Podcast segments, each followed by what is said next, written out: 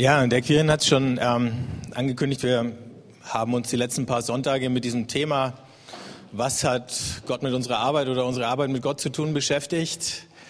Heute kommt es erstmal zu so einem vorläufigen Ende. Ähm, bevor ich jetzt weiterrede, wollte ich ganz schnell was Technisches fragen. Der Andi, der rückt mich so freundlich ins rechte Licht, nur das ist ein bisschen grell. Kannst du das ein bisschen runternehmen, die zwei da oben? Perfekt, danke. Also schauen wir nochmal zurück für alle, die da waren oder die nicht da waren. Äh, worum ging es bisher? Es ging erstens äh, bei dieser Frage Gott und meine Arbeit um diesen Gedanken der Anbetung, dass alles, was wir tun, eigentlich ein Akt der Anbetung sein kann, der Gott ehrt, der ihn freut. Wir können Gott in all den Dingen, die wir tun, dienen. Wir können ihn leider auch in all den Dingen, die wir tun, irgendwie versäumen oder verpassen. Das ist die andere Seite. Aber schauen wir doch auf die positive. Und wir können Gott dienen und äh, wir tun das auch, indem wir Menschen dienen, aber dann dienen wir eben nicht zuerst dem Geld, dem Ansehen, dem Erfolg oder irgendwelchen anderen Götzen, von denen es so viele gibt. Ähm, dann im nächsten Schritt haben wir uns über das Thema Integrität unterhalten, was bedeutet es, äh, dass ich mich ähm, in all dem Trubel und mit all den Sachzwängen, die da auf der Arbeit herrschen oder vermeintlich herrschen, nicht weich kochen lasse, verbiegen lasse, dass ich am Ende zu einem ganz anderen Menschen werde, als ich eigentlich immer sein wollte. Ähm, Im nächsten Schritt ging es über das Thema Stress. Ähm, unser Leben verläuft in Wellen. Mal haben wir wahrscheinlich entspanntere Phasen und mal nimmt der Druck zu und er steigt. Und der Daniel hat einige Gedanken darüber, wie wir unser Leben so strukturieren können, dass der Druck nicht überhand nimmt, äh, geäußert.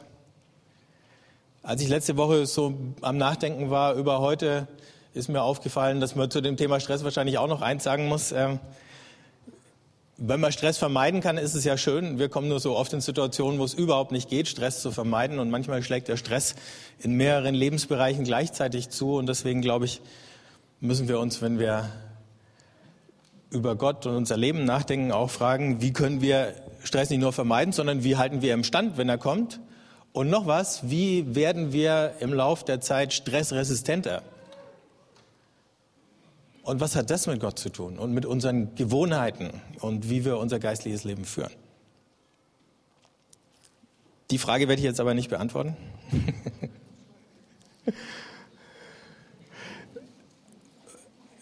Wir sind dann noch einen Schritt weitergegangen und haben über unser persönliches Profil nachgedacht, die Pfunde oder Talente, die Gott uns anvertraut hat. Und dann kannst du dich selber als äh, dieses Pfund sehen und sagen, was ist da an Stärken drinnen und wie kann ich die ausreizen. Du kannst aber auch deinen Arbeitsplatz als so ein Pfund sehen und sagen, was hat Gott mir denn da anvertraut an Menschen, an Ressourcen und wie kann ich mit denen äh, gut umgehen.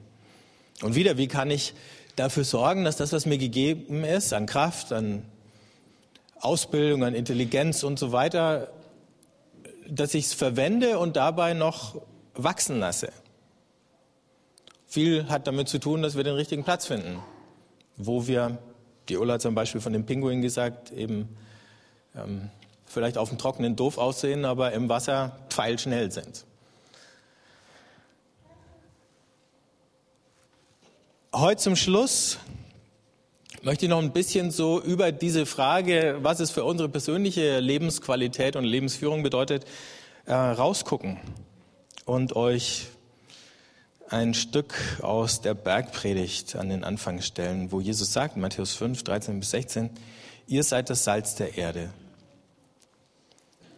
Wenn das Salz seinen Geschmack verliert, womit kann man es wieder salzig machen? Es taugt zu nichts mehr, es wird weggeworfen und von den Leuten zertreten. Ihr seid das Licht der Welt. Eine Stadt, die auf einem Berg liegt, kann nicht verborgen bleiben. Man zündet auch nicht ein Licht an und stülpt ein Gefäß darüber, sondern man stellt es auf den Leuchter. Dann leuchtet es allen im Haus. So soll euer Licht vor den Menschen leuchten, damit sie eure guten Werke sehen und euren Vater im Himmel preisen.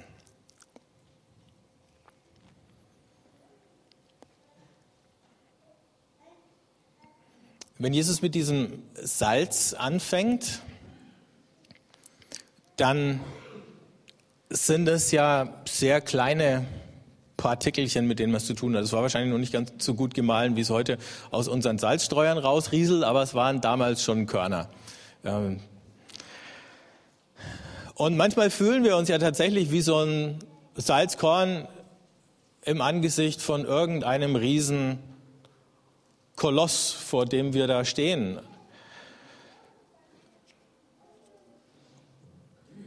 Mag sein, dass wir es mit jemandem zu tun haben, der einfach viel mächtiger ist und am längeren Nebel sitzt oder einfach mit einer riesigen Maschine oder Institution oder dass wir auch unsere Gesellschaft angucken und uns wundern, wohin denn manche Sachen laufen und, sich und uns fragen, was können wir als Einzelne eigentlich äh, da noch ausrichten? Geht es überhaupt noch?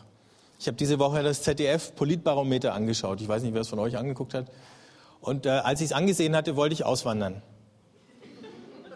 Ich habe gedacht, das gibt's doch überhaupt nicht. Ähm, als ich so die Meinungen zu diesem und jenem Thema gesehen habe, ich sage jetzt nicht zu welchen ich besonders schlimm fand. Ähm, und dann habe ich mich natürlich gefragt, aber auswandern wohin und ist es da besser? Und dann ist mir so auf die Schnelle kein Land eingefallen. In die Schweiz, ja, nee. Nach Amerika, mh. Hm. Und dann habe ich beschlossen, ich bleibe doch da. Aber ich habe beschlossen, in den Widerstand zu gehen jetzt. weil ganz offensichtlich irgendwie die Mehrheit der Leute im Land irgendwie auf einem Trip ist, äh,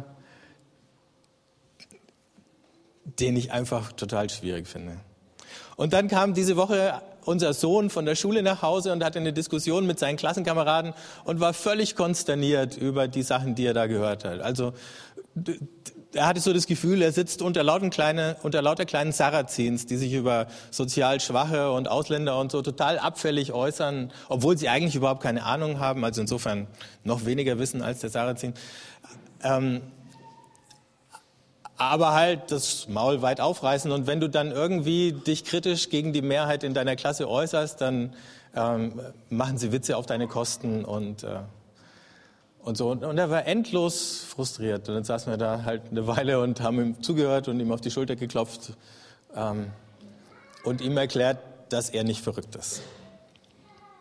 Aber ganz ehrlich, so fühlt man sich ja manchmal. Fragt man sich, bin ich jetzt verrückt oder, oder die? Und während das in der Situation von dem Geisterfahrer, wenn einem viele entgegenkommen, irgendwie eindeutig ist, oder zumindest sein sollte, wenn es auch nicht für die meisten Geisterfahrer in dem Moment eindeutig ist, aber man hat ja fast das Gefühl, als wäre unsere Berufung eben manchmal auch Geisterfahrer zu sein äh, und zu sagen, so kann es nicht weitergehen oder wenn es so weitergeht, dann geht es ganz schlecht aus für alle.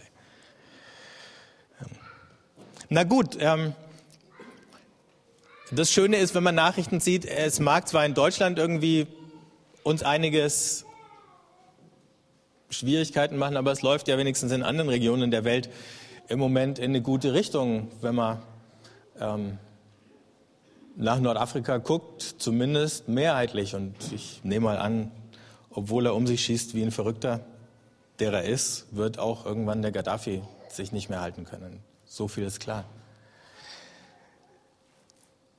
Und da haben es plötzlich eine Menge Leute geschafft, die bisher auch scheinbar ohnmächtig waren, ein scheinbar übermächtiges System zu kippen. Das heißt, die Ohnmacht, die wir manchmal empfinden, ist eine Täuschung. Es mag sein, dass wir schwach sind. Anders gesagt, es ist definitiv so, dass wir schwach sind. Es mag sein, dass wir wenige sind, aber das muss nicht so bleiben. Aber wir sind keineswegs hilflos. Und all diese Revolutionen haben ja erst dann angefangen, als Leute angefangen haben zu entdecken, dass sie keineswegs hilflos und auch nicht völlig machtlos sind. Das Problem, wenn man sich ohnmächtig fühlt, ist, dass man in einer Situation, in dieser Situation entweder kapituliert, resigniert und sich zurückzieht und alles laufen lässt, oder, und auch das hat man beobachtet bei manchen Aufständen, wo die, die sich aufgelehnt haben, gar nicht erwartet haben, dass sie Erfolg hatten, dass man dann einfach blind um sich schlägt und nicht besonnen agiert und dann verpuffen diese Demonstrationen oder Aktionen oder so. Und am Ende ist das Regime, das da am Ruder war, stärker als vorher. Und wir können das natürlich auch runtertransponieren auf kleinere Einheiten, in denen wir leben.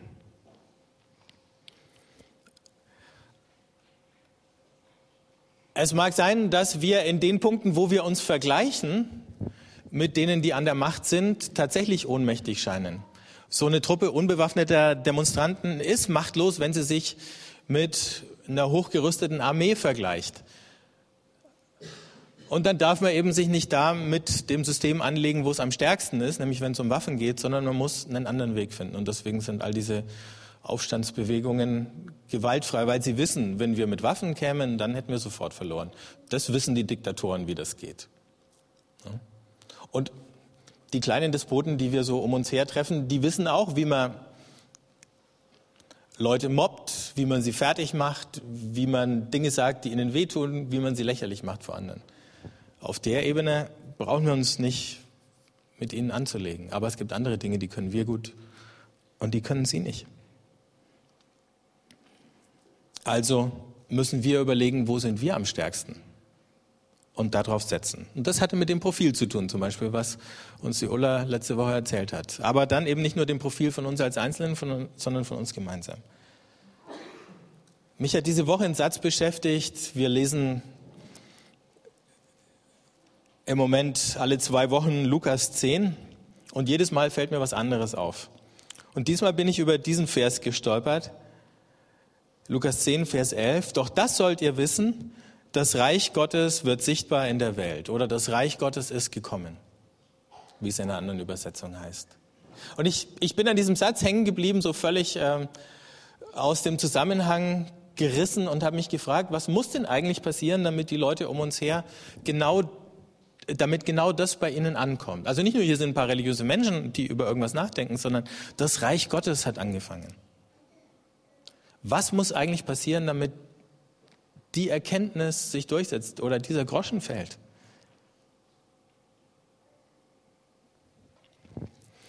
In all der Ohnmacht, in der wir uns wiederfinden, sagt Jesus zu uns, ihr seid das Salz der Erde, ihr seid das Licht der Welt. Aber dann schiebt er gleich eine Mahnung hinterher und sagt, das Salz darf nicht kraftlos werden und das Licht darfst du nicht unter einen Sessel, äh, Scheffel stellen. Ähm, Sessel wäre auch gut, ja, aber vielleicht unter den Sessel des Despoten. um ein bisschen Feuer unter dem Hintern zu machen. Möglicherweise wäre es da besser aufgehoben. Das heißt, einerseits spricht er uns bei dem an, was wir schon längst sind, weil wir gefunden worden sind, weil wir zu diesem Reich Gottes dazugehören, weil wir Bürger da drinnen sind, ähm, weil wir zu Gottes Volk gehören. Und dann sagt er uns gleichzeitig aber daraus, erwächst eben auch eine Aufgabe für euch. Und um die äh, könnt und dürft ihr euch auch nicht drücken. Aber wir fangen an, praktisch überall als Minderheiten. Ne? Das ähm, war die Lektion aus dem ZDF-Politbarometer. Ähm, oft ist es so, dass die großen Veränderungen mit einer kleinen, entschlossenen Gruppe beginnen, die sagen, hier muss was geschehen. Wir können oft streichen und sagen immer. Jede von diesen großen Bewegungen, die Veränderungen gebracht haben in unsere Gesellschaft, in unsere Welt, die hat irgendwo klein angefangen. Und die Bibel ist äh, voll mit solchen Geschichten, wo Gott einen Einzelnen beruft und aus einem Einzelnen wird vielleicht eine kleine Gruppe oder ein kleines Volk wie Israel und von da aus geht es weiter. Das heißt, dass wir eine Minderheit sind, dass wir wenige sind, ist eigentlich überhaupt kein Problem, sondern es ist die Art und Weise, wie Gott arbeitet und wirkt.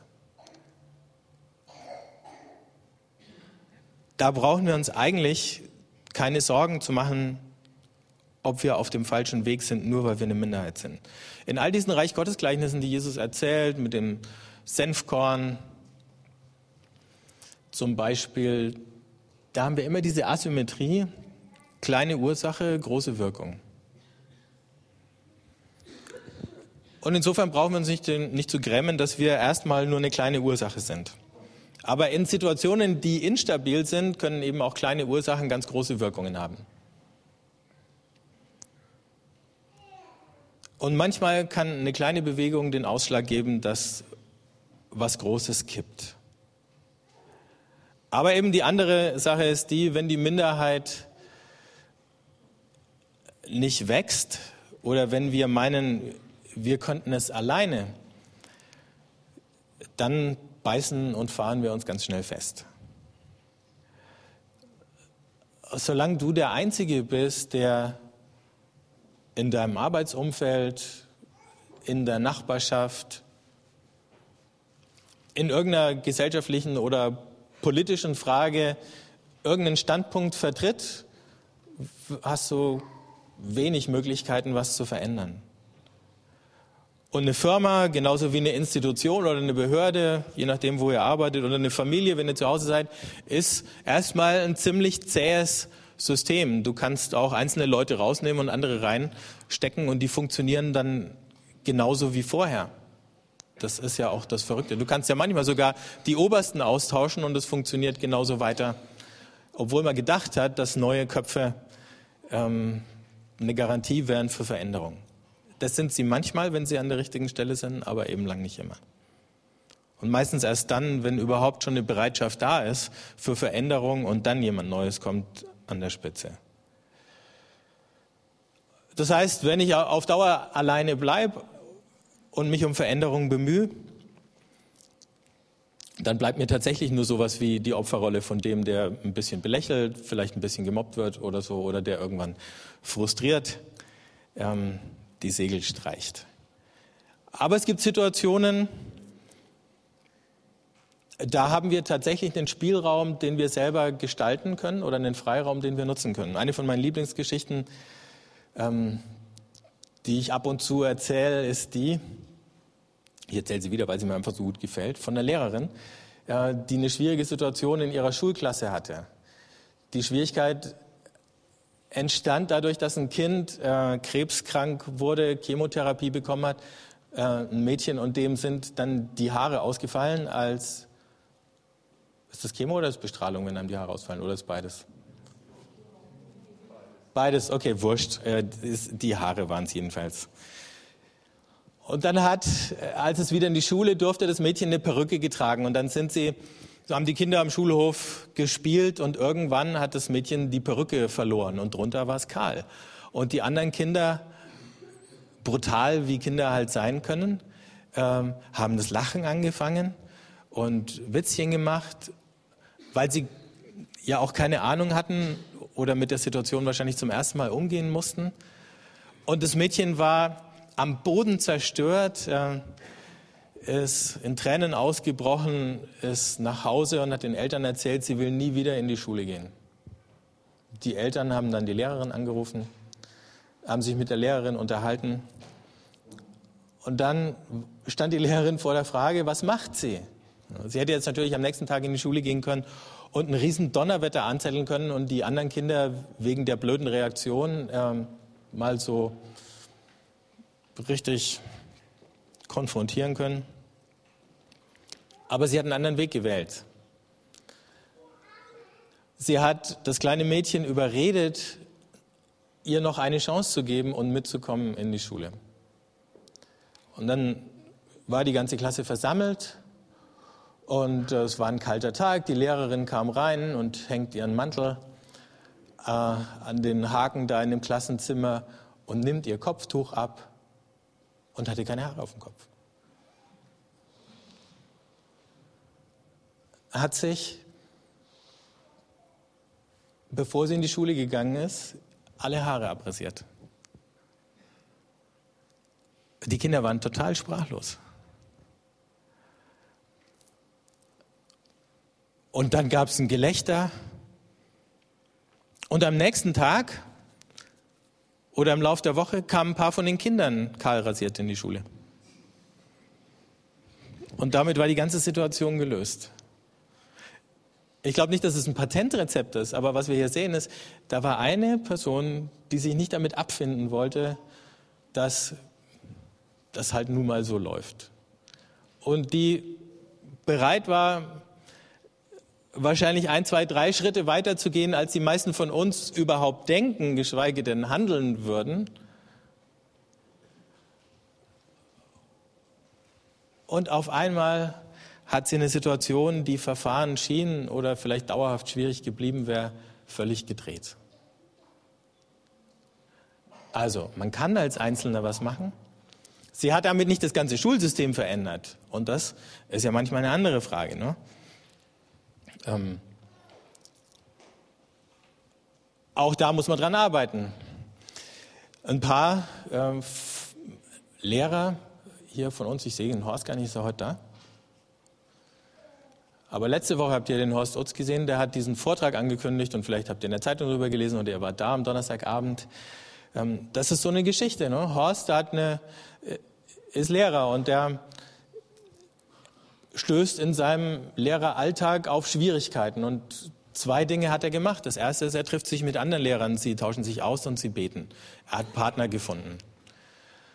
Aber sie tauschen sich nur aus und beten, sondern sie denken auch darüber nach, was passieren kann. Und dann ist zum Beispiel eben sowas rausgekommen, wie hier den Saal voll zu packen mit Leuten, die alle den Vortrag von diesem Armin, nee, nicht Armin, wie ist er, Felten, Michael Felten gehört haben. Ja, genau. Ähm, das heißt, aus so einer kleinen Gruppe, die sich austauschen und beten, ist zumindest für einen Abend schon mal eine kleine Bewegung geworden, ne, die bis an die Öffentlichkeit gedrungen ist. Das heißt, in dem Moment, wo wir mehr werden oder wo wir Verbündete finden, wo wir sowas wie ein kleines Netzwerk knüpfen mit anderen Leuten, ähm, da wächst unser Einfluss. Diese Demonstranten, die in Kairo den Mubarak vertrieben haben, die haben monatelang sich darauf vorbereitet. Die hatten ein internationales Netzwerk von Leuten, von denen sie gelernt haben. Die hatten zum Beispiel Kontakt nach Serbien zu der Jugendbewegung Otpor, die mit dabei war, als Milosevic gestürzt wurde. Und sie haben von denen gelernt, wie ziviler Ungehorsam funktioniert, um ein Regime zu kippen. Die hatten ihre Verbündeten. Kurz bevor diese Aufstände losgegangen sind, hatten sie sich mit den Tunesiern ähm, abgestimmt und hatten dann noch Kontakt, um von denen ihre Erfahrungen zu lernen, wie du dich zum Beispiel gegen Wasserwerfer und Tränengas äh, wehrst. Sie haben Probeläufe gemacht, wie Demonstrationen ausschauen müssten. Es gab schon lange Demonstrationen in Kairo, aber es waren immer nur wenige Leute und die sind niedergeknüppelt worden. Und was sie dann gelernt haben, ist, Du kannst nicht einfach mit ein paar hundert Leuten auf so einen Platz wie den Tahrirplatz gehen und hoffen, dass viele dazukommen, sondern sie haben außen in den Außenbezirken von Kairo angefangen mit einer Demonstration und hatten dann äh, 6000 Leute, als sie in so ein innenstadtnahes Viertel kamen und hatten 20.000 Leute, als sie auf den Platz gekommen sind. Und dann hatten sie den Platz. Und sie haben Verbindungen aufgenommen ähm, zu eigentlich eher einer fast äh, zweifelhaften äh, Jugendorganisation, die eher so rechtsgerichtet und äh, Schlägertrupp war. Ähm, und sie haben die dazu gekriegt, dass sie die Demonstranten auf diesem Platz gesichert haben. Das heißt, sie haben auch ganz merkwürdige Koalitionspartner gefunden, die sie mit ins Boot gekriegt haben. Ne? Und je länger das lief, hat man dann gemerkt, desto mehr ist das System gebröckelt. Einzelne Leute setzen sich ab von dem Mubarak, die Polizei mag nicht mehr so hinhauen, das Militär lässt es erst mal laufen, guckt mal, was passiert und so weiter. All diese Bewegungen hatten ihre äh, Symbole. Die Ägypter hatten dieses Otbor-Symbol äh, bei ihren Demonstrationen zum Teil dabei. Ähm, in der Ukraine hatten sie die Farbe Orange und im Iran war es die Farbe Grün äh, bei den Aufständen. Ähm, oder der Jasmin von der Revolution in Tunesien. Irgendwo gibt es immer so kleine Symbole, an denen sich diese Sachen festgemacht haben.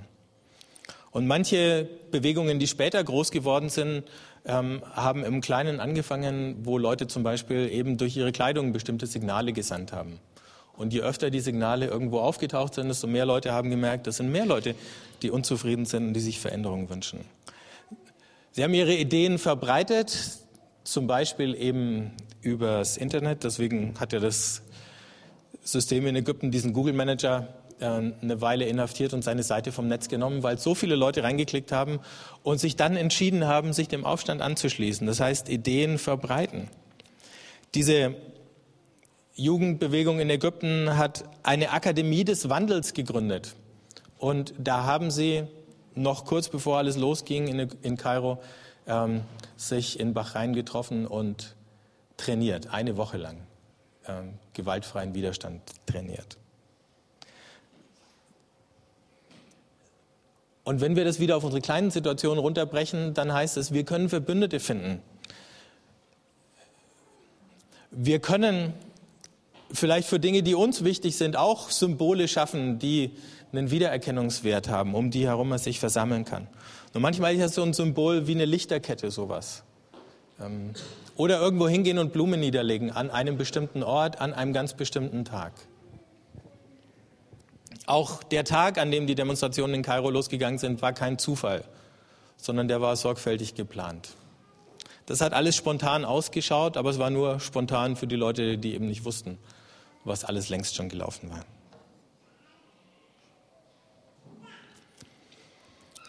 Also, was Jesus uns hier beibringt mit dem Salz und mit dem Licht, ist eben auch eine ganze Dosis göttlicher Realismus, wenn ihr so wollt. Manchmal wollen wir ja gleich irgendwie den großen Wurf hinlegen, aber vielleicht sind es die vielen kleinen Anstöße und nicht der eine große Wurf, mit denen wir anfangen müssen. Ähm, aber was auf jeden Fall da drin ist, ist dieser Aufruf, den Unterdrückern oder denen, die kein Interesse haben an Veränderung, die Gefolgschaft aufzukündigen. Trotzig zu werden. Nicht mehr mitspielen zu wollen. Das irgendwie auszubremsen. Und das kann jetzt wieder alle möglichen Gestalten annehmen. Ne? Zum Beispiel, wenn in der Gruppe oder in einem Kollegenkreis einer immer gemobbt und fertig gemacht wird, dann ist der erste Schritt halt, sich nicht daran zu beteiligen.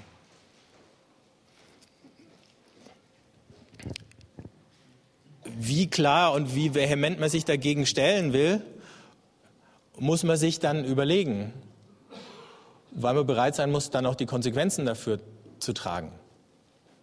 Auch das haben die Demonstranten gemacht.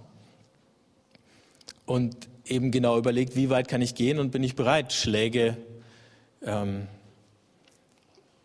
Repressalien zu erdulden und was mache ich, wenn das kommt. Und dann, jetzt komme ich nochmal zurück auf unsere eigenen Stärken. Eine unserer Stärken ist das Gebet. Das ist ein Mittel, das viele andere überhaupt nicht zur Verfügung haben. Und dann müssen wir uns erinnern und sagen, wo habe ich denn erlebt, wie Gebet Dinge verändert hat, die Haltung von Menschen. Vielleicht nicht von einem Tag auf den anderen, vielleicht auch nicht von einer Woche auf die anderen, aber vielleicht von einem Monat auf den anderen oder einem Jahr auf den anderen. Und dann können wir anfangen zu beten, dass sich Dinge ändern. Aber Entschlossenheit, das kann auch eine Stärke sein. Der Zusammenhalt, den wir haben oder finden, hier untereinander oder mit anderen Leuten.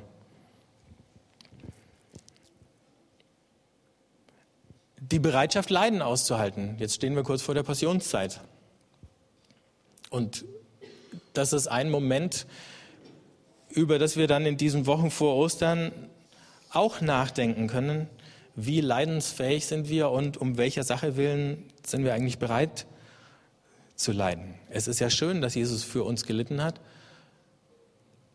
aber in seiner Nachfolge profitieren wir nicht nur davon, dass er für uns gelitten hat, sondern wir leiden an manchen Punkten gemeinsam mit ihm weiter. Disziplin. Manche geistlichen Übungen, die scheinen uns in Situationen, wo es uns gut geht, irgendwie, naja, ob ich es mache oder nicht, macht keinen großen Unterschied.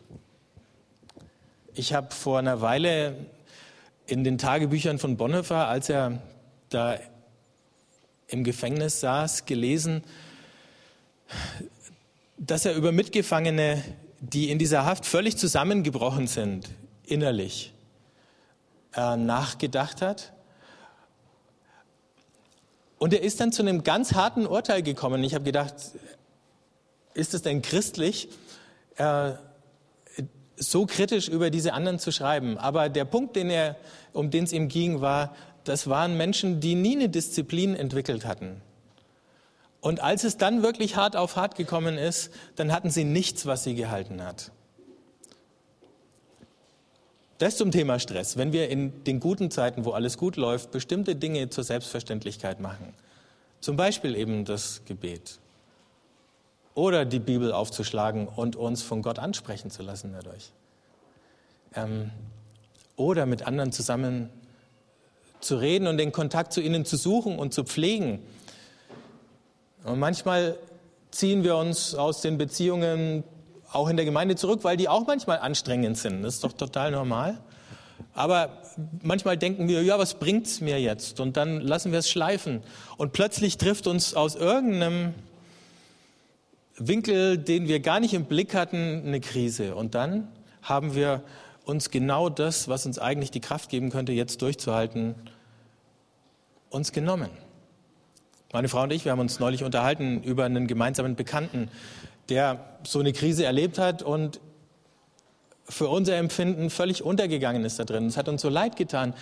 Wir haben gesagt, aber wir kamen auch nicht an ihn ran und wir wussten auch andere, die sich bemüht hatten, kamen nicht mehr an ihn ran. Er hatte sich zurückgezogen, er hat sich isoliert, er stand alleine. Und als dann die Krise kam, hat er keinen Halt mehr gehabt. Und so kommentiert der Bonhoeffer diese Mitgefangenen, die da zusammengebrochen sind und sagt, die haben nichts investiert, um Stärke zu entwickeln. Und als es dann darauf ankam, waren sie blank.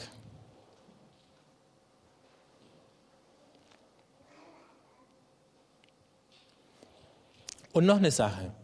Mit all diesen Dingen, die wir, und deswegen ist es so wichtig, immer wieder in die Bibel zu gucken und ins Neue Testament, mit all diesen Dingen, die uns Jesus über das Reich Gottes sagt und über unsere Rolle, ähm, entwickeln wir sowas wie eine Vision über das Ende von diesem oder jenem Missstand hinaus.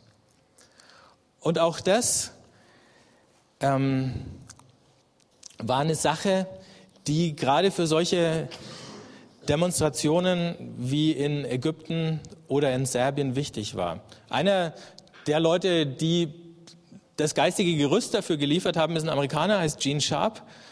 Ähm, und der hat jahrelang geforscht über solche Widerstandsbewegungen. Und er hat gesagt, dein Ziel darf nicht nur sein, eine Diktatur zu stürzen, dein Ziel muss sein, eine funktionierende Demokratie aufzubauen.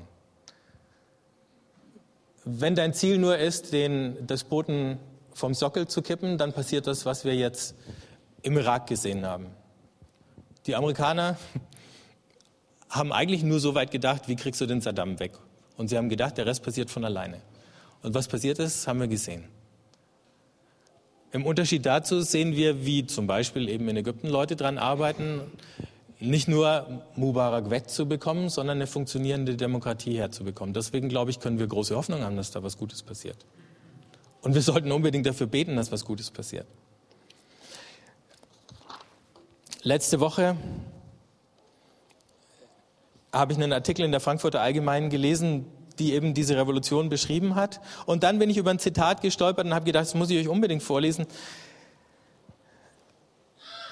Einer der Muslimbrüder, schreiben sie, sagte auf dem Tahrirplatz, immer habe er geglaubt, Gott habe die Muslimbruderschaft beauftragt, das Regime zu stürzen.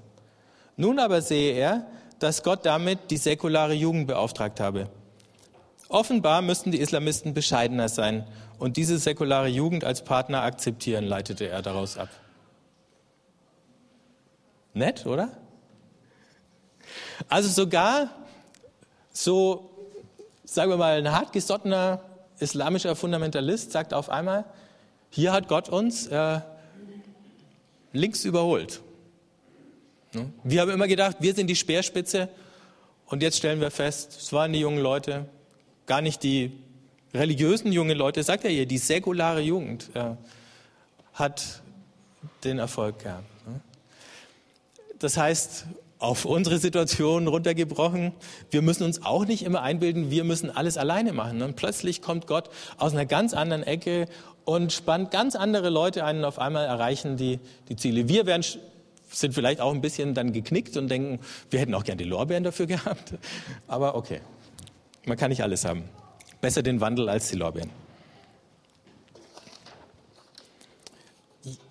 Aber das Schöne ist, und ich glaube, also natürlich hat dieser Muslimbruder, wenn er von Gott redet, Allah gesagt, aber ich glaube, wir würden alle zustimmen ähm, und sagen, das war unser Gott, der da mit am Werk war in dieser Geschichte. Und so kriegt Gott die Ehre für das, was da passiert. Das ist das, wo es bei Jesus ja auch drauf rausläuft, dass die Leute eure guten Werke sehen und euren Vater im Himmel preisen. Am Ende geht es gar nicht nur darum, unsere Situation zu verbessern. Am Ende geht es eben auch darum, dass Gottes Ehre sichtbar wird oder dass Leute eben sagen, jetzt ist das Reich Gottes gekommen. Luther hat es mal so formuliert in seinem Sermon von den guten Werken. Zum zweiten Gebot, das ist eine Auslegung der zehn Gebote, und zum zweiten Gebot, wo es um Gottes Ehre geht, sagt er, wenn es um Gottes Ehre geht, hier müssen wir widerstreben, zu ersten, allem Unrecht, wo die Wahrheit oder Gerechtigkeit, Gewalt und Not leidet. Und wir müssen in demselben keinen Unterschied der Personen haben, wie etliche tun, und jetzt kommt's, die gar fleißig und emsig fechten für das Unrecht, das den reichen, gewaltigen Freunden geschieht, aber wo es dem Armen oder Verachteten oder Feinden geschieht, sind sie wohl still und geduldig.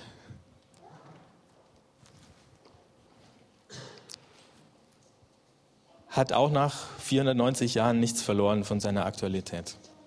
Zum Schluss noch eine nette Geschichte, die hat mir vor ein paar Jahren Steve Clifford erzählt. Viele von euch kennen den Steve, der war mit uns auf der Gemeindefreizeit vor einem Vierteljahr oder ein bisschen mehr. Und äh, er hat einen jungen Mann kennengelernt, der kam aus Belfast und hieß Tony. Tony hat in einem Labor gearbeitet und hatte einen Chef, der war ein Kotzbocken.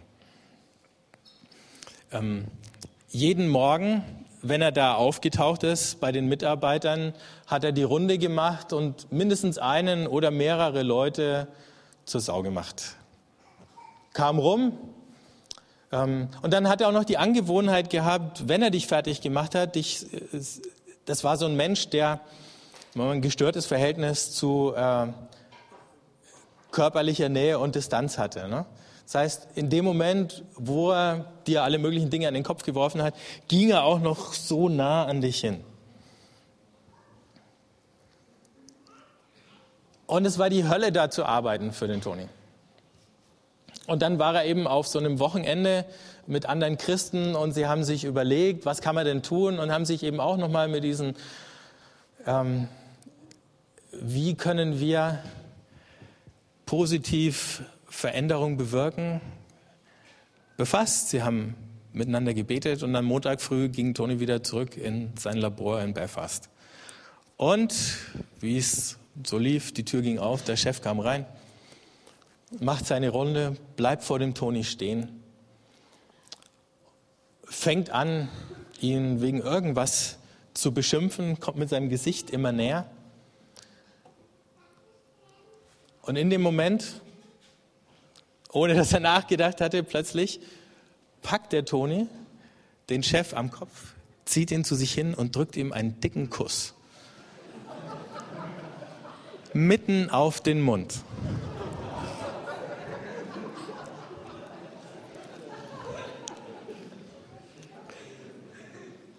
Totenstille.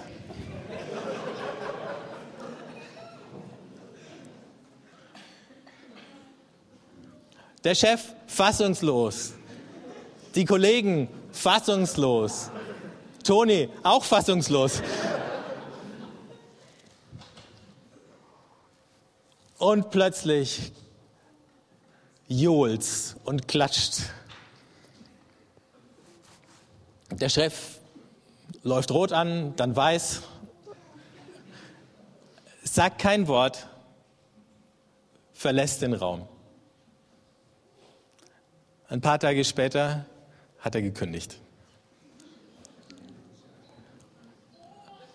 Als er Steve die Geschichte erzählt hat, hat er gesagt, an diesem Tag ist das Reich Gottes in dieses Labor gekommen.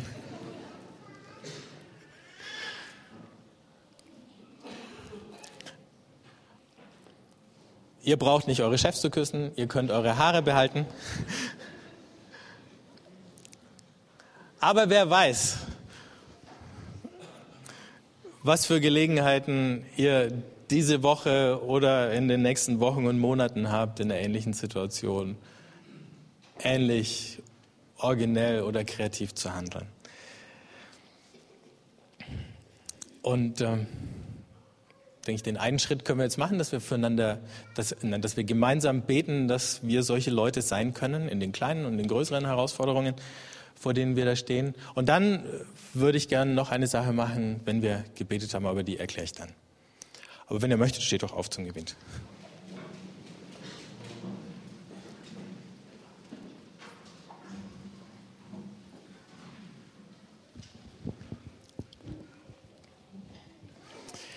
Jesus, du sagst zu uns, dass wir das Salz der Erde und das Licht der Welt sind.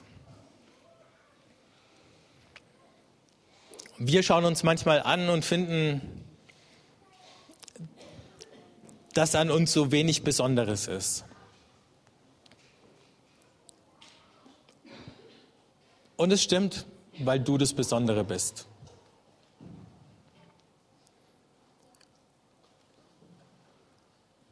Hilf uns, dass wo immer wir in Situationen stehen, wo Veränderung notwendig ist, klein oder groß, wir Leute sein können, die diese Veränderungen mitbewirken können. Hilf uns, dass wir die Möglichkeiten, Einfluss zu nehmen, sehen, erkennen und mutig nutzen können. Hilf uns, dass wir uns nicht voneinander isolieren, sondern dass wir uns gegenseitig immer wieder Mut machen können dran zu bleiben, auch wenn wir schwach sind, auch wenn wir wenige sind. Aber wir haben dich, wir haben den großen Gott, dem nichts unmöglich ist.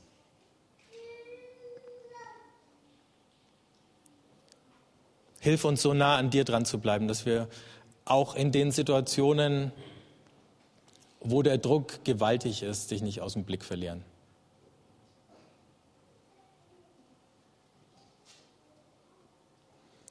Und danke, dass du in der Lage bist, auch aus Richtungen und mit Menschen, wo wir es nie gedacht hätten, dein Reich zu bauen. Uns eingeschlossen. Amen.